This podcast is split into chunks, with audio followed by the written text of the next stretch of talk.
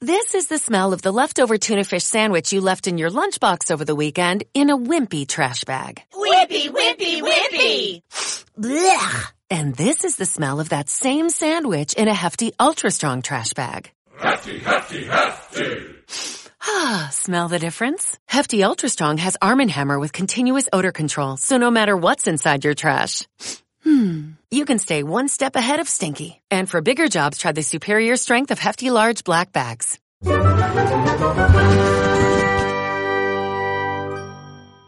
En la actualidad, uno de los temas que más perplejidad suscita entre la comunidad científica es el debate sobre si la Tierra es un globo o un disco plano. Un debate que en cualquier otro momento de la humanidad se habría ignorado por no tener sentido. Aprovechamos el surgimiento del terraplanismo para hacer un repaso de cómo ha evolucionado esta teoría a lo largo de los siglos y para descubrir que en realidad nunca ha tenido demasiados adeptos. Aceptamos la realidad tal y como nos es presentada, dice con acierto Christoph, el creador del programa de televisión que mantiene al pobre Truman encerrado en un escenario que imita al mundo real. Esta frase de la interesante película El Show de Truman tiene una gran carga filosófica y sociológica y reflexiona sobre cómo efectivamente los individuos aceptan la información recibida, el sistema establecido y los hábitos y pensamientos considerados normales. Aunque siempre es bueno pararse a pensar sobre si hacemos bien en seguir la corriente mayoritaria, llevar la duda al extremo puede generar situaciones o reflexiones que rocen la paranoia. Es lo que ocurre en la actualidad con el movimiento terraplanista, que pone en duda la forma de nuestro planeta.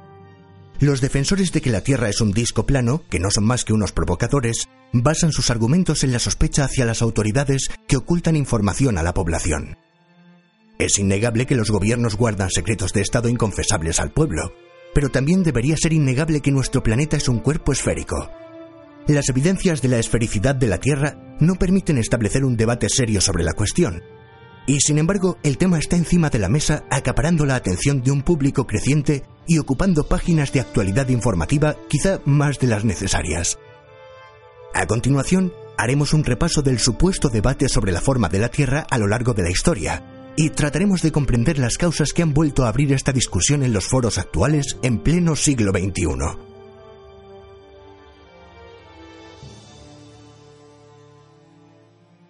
Se reconoce a Tales de Mileto como el primer filósofo de Occidente. Bien, vamos a situarnos en el marco mental de una persona del siglo VI a.C. para tratar de entender su teoría de que la Tierra es una isla que flota en el agua. Quizás hubiera escuchado las historias de la mitología mesopotámica que hablaban de un disco plano de piedra en medio de un gigante océano. En la época de Tales, los pitagóricos también defendían la idea de que el mundo era una gran extensión plana, si bien su líder nunca había dicho tal cosa.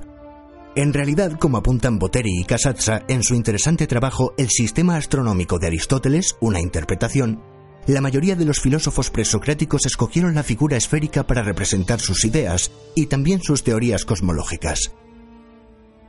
Esta tradición metodológica hizo que Aristóteles sacralizara la esfera. Idealizada por los pensadores, esta forma geométrica se convirtió en símbolo de perfección por ser una figura simple y homogénea.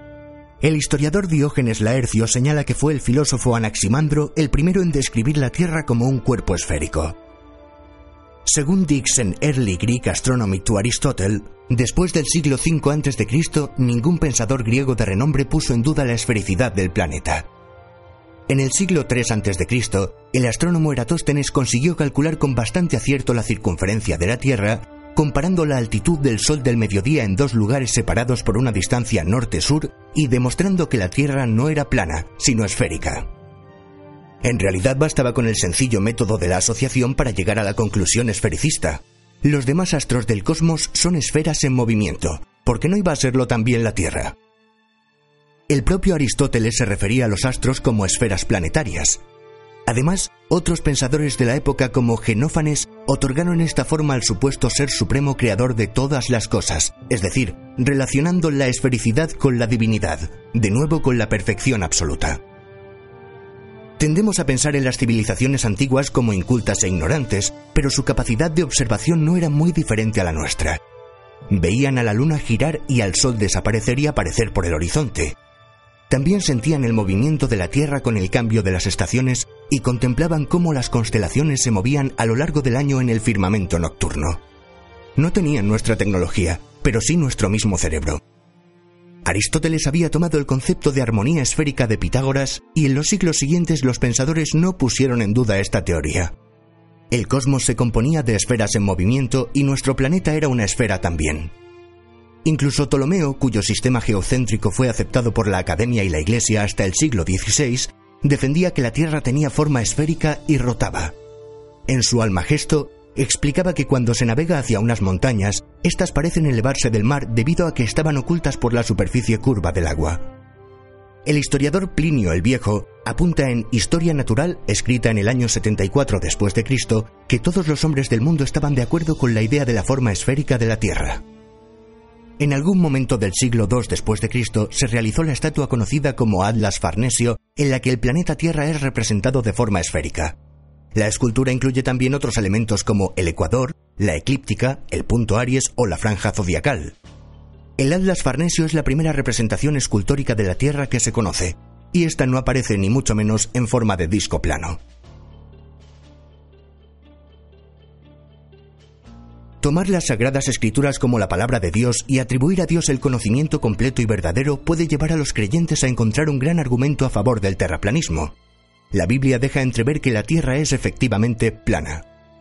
Versículos como Isaías 40:22, Él es el que está sentado sobre el círculo de la Tierra, Daniel 4:11, crecía este árbol y su copa llegaba hasta el cielo y se le alcanzaba a ver desde todos los confines de la Tierra, Apocalipsis 7:1, vi a cuatro ángeles en pie sobre los cuatro ángulos de la Tierra, o Mateo 4:8, el diablo lo llevó consigo a una montaña excepcionalmente alta y le mostró todos los reinos del mundo y su gloria apuntan a que en el cristianismo primitivo se creía que la Tierra era plana. Este tipo de mensajes presentes en el libro que recogía la palabra de Dios llevó a reconocidos autores cristianos como Lactancio, Juan Crisóstomo o Atanasio de Alejandría a defender la idea terraplanista. Sin embargo, fueron rápidamente corregidos por otros cristianos como Basilio el Grande, Ambrosio, Aureliano o Agustín de Hipona. Precisamente San Agustín, el más grande pensador cristiano del primer milenio, hizo este comentario al libro del Génesis. La mole esférica y acuosa tiene el día por un lado con la presencia de luz y la noche por el otro con su ausencia. Si para San Agustín la Tierra era esférica, para la Iglesia así sería. Era palabra de santo. Los ejemplos de que en la Edad Media la Iglesia consideraba la Tierra como una esfera van desde el Elucidarium de Honorio de Autun, escrito en 1120, hasta los escritos de Alfonso X el Sabio. En la Suma Teológica de Santo Tomás de Aquino también se defiende esta idea, puntualizando que tanto el astrónomo como el físico pueden concluir que la Tierra es redonda. Los altos cargos de la Iglesia también aceptaban la representación de la Tierra como una esfera. De hecho, el cardenal Alejandro Farnesio adquirió en el siglo XVI la estatua del Atlas Farnesio para decorar una de sus estancias en Roma. Por eso se llama así. En realidad no es necesario ningún análisis historiográfico complicado para encontrar evidencias de que la imagen de la Tierra en el cristianismo era una esfera. Basta con leer el Codex Vindovensis, Biblia francesa de mediados del siglo XIII, para encontrar una secuencia de grabados en los que aparece el propio Dios manipulando una masa amorfa de material primigenio para darle forma esférica. La imagen no puede ser más clara. Los cristianos no creían que Dios había creado un disco plano para Adán y Eva, sino una perfecta esfera. En el año 1230, el monje y astrónomo Johannes de Sacrobosco publicó De Esfera Mundi, el tratado de astronomía más importante de la Edad Media. En sus ilustraciones no dejaba duda. Los astros eran esferas y la Tierra también lo era. Esto puede hacernos pensar en la seriedad del debate terraplanista que se plantea en 2019. Si un monje cristiano del año 1230 defendió la esfericidad de la Tierra, ¿por qué tanta gente lo pone en duda hoy en día?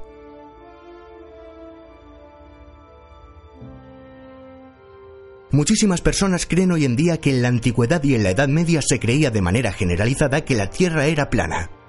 Esta idea socialmente tan aceptada en el siglo XXI es completamente falsa. Esto es conocido como mito de la Tierra plana. La gente que da por hecho este mito, que es más común de lo que pensamos, está equivocada, y creo que ha quedado bien demostrado.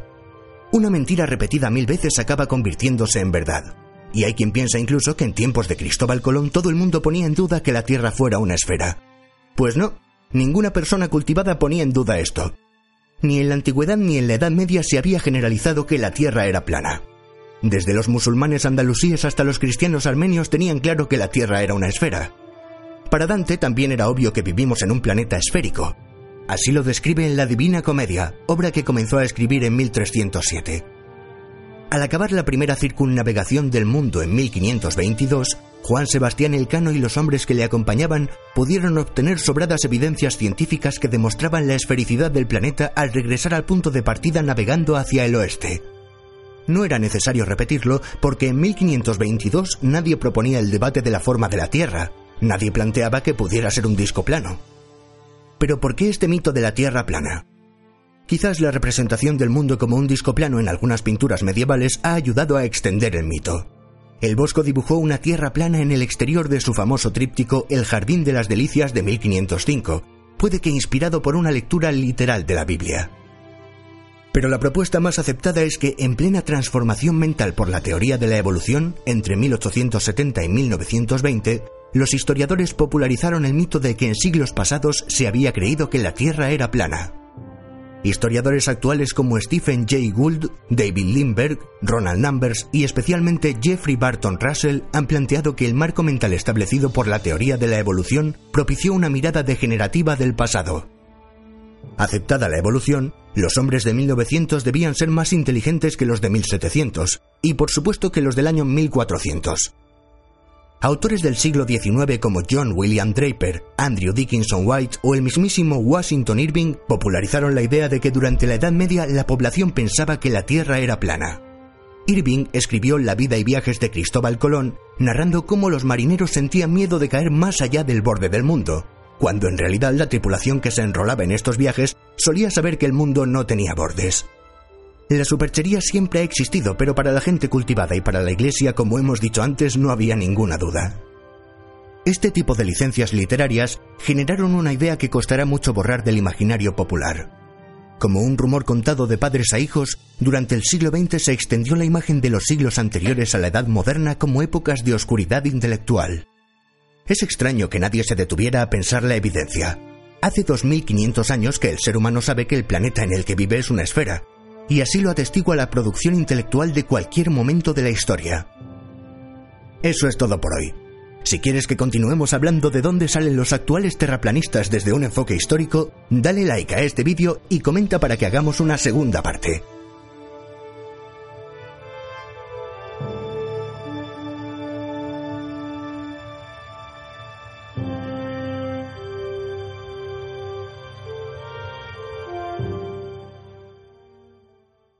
¿Quieres ser miembro del canal? Al lado del botón de suscripción hay un botón que pone unirse. Haciéndote miembro del canal obtendrás insignias y emojis personalizados. También garantizarás la viabilidad económica del canal. Haremos directos privados exclusivos. Verás los vídeos antes que nadie y podrás elegir qué vídeos quieres que hagamos. Es una aportación mensual que puedes pagar vía PayPal o con tarjeta de crédito. Para finalizar le das a comprar y ya está.